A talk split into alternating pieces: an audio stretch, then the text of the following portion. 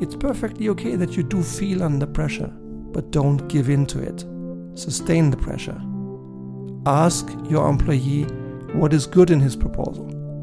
Ask whether there is anything he can improve and how. I do not get enough freedom. Some employees complain and then sometimes leave the company. Mr. Hohmeister, we would love to hand over more responsibility to our second level of management right below the board. But they simply don't want to lead. They don't want to make decisions. Unquote. Many board members complain to me. Don't you agree? It's a real dilemma. How much autonomy? How much consistency? How do you strike the right balance between giving autonomy and ensuring the right amount of consistency? And with this, a warm welcome to today's Leitwolf podcast.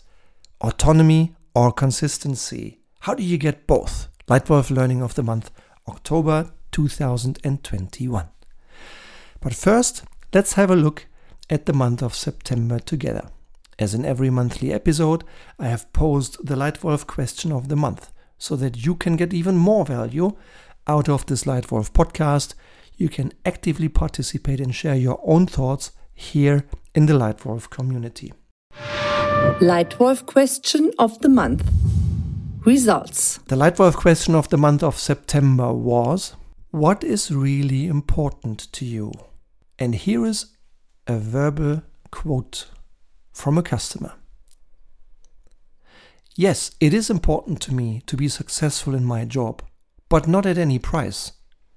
I think it's bad that in some companies only the result counts, but not the way how it is achieved. I am happy to work in a company where both things matter the what and the how. And that's what I try to role model in my own organization. Unquote. Thank you very much, Sandrine. And now for October, the learning of the month autonomy or consistency. How do you get both? I brought three tips for you today, hoping that at least one of them might be worth considering, might be worth your time to think about. Number one, questions instead of announcements. If you make announcements, you may have a feeling of control. And you do bring things to a conclusion, which sometimes may be exactly the right thing to do. However, if leadership means helping others succeed, helping others make good decisions, and helping others take accountability, then you need to give them autonomy. And that works better with asking questions because the accountability for success, the creativity, the new ideas lie in your employees. And in order for them to really take responsibility for results, you have to grant a high degree of autonomy, even demand it, and make it possible through your own leadership behavior. And that works well if you ask them questions. Still, managers find it difficult to ask questions and listen. Probably because of assumptions, the assumption that they themselves can do it better anyway, which, which probably is often even true, but that's not the point. Maybe they fear loss of control.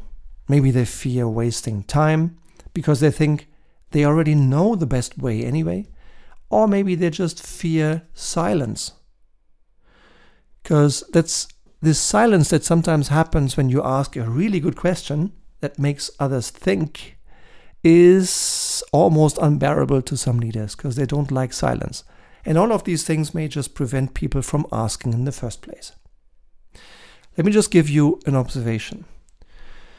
Over the last 12 years, I've worked with more than 6,000 leaders for at least a few days live. And in thousands of training conversations, in good to great programs, in strategy meetings, or in Leitwolf programs, I experienced in the last 12 years that probably at least, at least in 98% of all these conversations, the manager spoke more than their staff. They spoke a lot, always well intended, but not always with a good effect. So, tip number one questions instead of announcements. Tip number two always delegate a little too much responsibility. If you are among the majority of leaders in today's corporate world, then you want to grow. You want to grow your business, you want to grow your people, you want to grow yourself. However, growth only occurs outside the comfort zone. And just in a recent Forbes article from October 2021, there was another research published showing the evidence of the opposite. People just don't like getting out of the comfort zone. 62% of respondents, respondents explicitly agreed they don't like to leave their comfort zone. So, what can you do as a leader? Help them. These people almost always can achieve more than they themselves are aware of.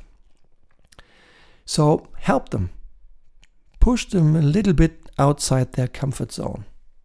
Give them a little bit more responsibility than they themselves think they can handle, because they can handle much more than they think. Help them. Just give them a little bit more responsibility than they are comfortable with. And tip number three avoid the monkey business. Ever heard of monkey business? That's a funny term to describe back delegation. So you, as a leader, have delegated responsibility to someone else. But then it comes back. Either because you, as a leader, are pulling it back yourself. The root cause is in you. Because you handed over responsibility for something important, you see the first proposal, you're kind of half happy and half unhappy. And then you have to sustain, but you don't. You give in. You're getting impatient. You feel under pressure. You want to get the thing done fast. So you take it back and you prescribe the solution. Or even worse, you do the work yourself. That's called monkey business. In this case, self induced. Much better, sustain the pressure. It's perfectly okay that you do feel under pressure, but don't give in to it. Sustain the pressure. Ask your employee what is good in his proposal. Ask whether there is anything he can improve and how. And you will see in almost every single case when you ask them this clear, open question, they will see what they've done well, they will see what they need to improve, and they will be motivated to do so. If you only allow it to happen. So sustain the pressure. And the second case is that the monkey business is starting from the employee's side. You have handed over responsibility, but then it's trying to come back your way. Maybe because your direct report is a little bit scared of maybe not meeting your standards. Maybe it's an, an old habit that the boss, i.e., you, makes all the decisions. Or it's just out of comfort because it's much more comfortable if you do the thinking, if you take the decisions, and all that your people have to do is just execute. Much more comfortable. Again, if this is the kind of monkey business coming your way, don't give in. Return the question, return the responsibility, just push it back. And if they ask you, Oh, boss, you're so good at this. I know you can do it so much better than me. Can you tell me what to do? Then do not respond. Ask back. For example, what do you suggest? Or what is your best proposal? And you will see almost every single time they have a good idea. They are just too scared or too lazy to articulate it. Don't let it happen. Don't take the monkey. Your monkey stays your monkey. So, in a nutshell, three tips to strike a good balance between autonomy and consistency. One, questions instead of announcements. Two, always delegate a little bit too much responsibility. And three, avoid the monkey business. By the way, if you are interested in learning compact, quickly, deeply, intensively, with fun, deep down, how to avoid monkey business, how to strike a good balance between autonomy and consistency, then I'd like to make you aware of the Leitwolf Academy. With the Leitwolf Academy, you can learn employee leadership quickly and in a compact fashion, benefiting from my very best knowledge from 30 years of experience leading people, all the way from being a first time leader, leading six, all the way up to being a European board with responsibility for 12,000 people. Here in the Leitwolf Academy, you can train together with me for an entire year, and we will practice the few decisive things that you really need to master as a leader. The most important practical tools I have developed throughout my life, and six times per year, virtual life coaching with myself and all members of the Leitwolf Academy. If this sounds interesting, then please have a quick look at the description here in the podcast descriptions or visit my website. Click down, and if you like it, book it, and I'd be delighted to already next time in the next live coaching welcome you as a new member of the Leitwolf Academy. And now we have prepared something great again, because here comes the Leitwolf question of the month of October.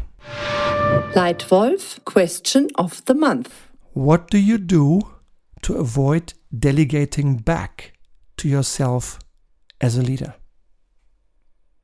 And if you want more tips on good leadership, then please feel free to subscribe to this Leitwolf podcast. And I would be very delighted if you take a minute or two just to write down one or two sentences of written feedback here into the podcast notes. I would be really delighted to understand from you in writing what works for you in this podcast, what I can improve, and whether there is any question that is important to you about strategy, about leadership, about change, about anything in business. A question that matters to you, but in the so far 230 podcasts here in Leitwolf is still unanswered. Uh, a couple of great podcast titles and episodes came from you, the Leitwolf community. Yeah, this podcast has been streamed now more than 300,000 times. It's consumed in 96 countries and all five continents. So please feel free I think leadership is a global phenomenon. It's it's needed all over the world, and the learning can travel. And maybe your question is so relevant that many others will appreciate you asking it. So contact me via Calendly, email, LinkedIn, via any channel, and I'd be delighted to hear your feedback and your question. So for today, really great that you were here. I really appreciate you investing your time. I hope you've enjoyed it. I hope you heard at least one little tip that's worth your consideration, maybe your test. Try it out, and if it works, make it your new habit. Thank you very much for your time, and I already now look forward to welcoming you again here in the Leitwolf podcast. Thank you. Your Leitwolf Stefan.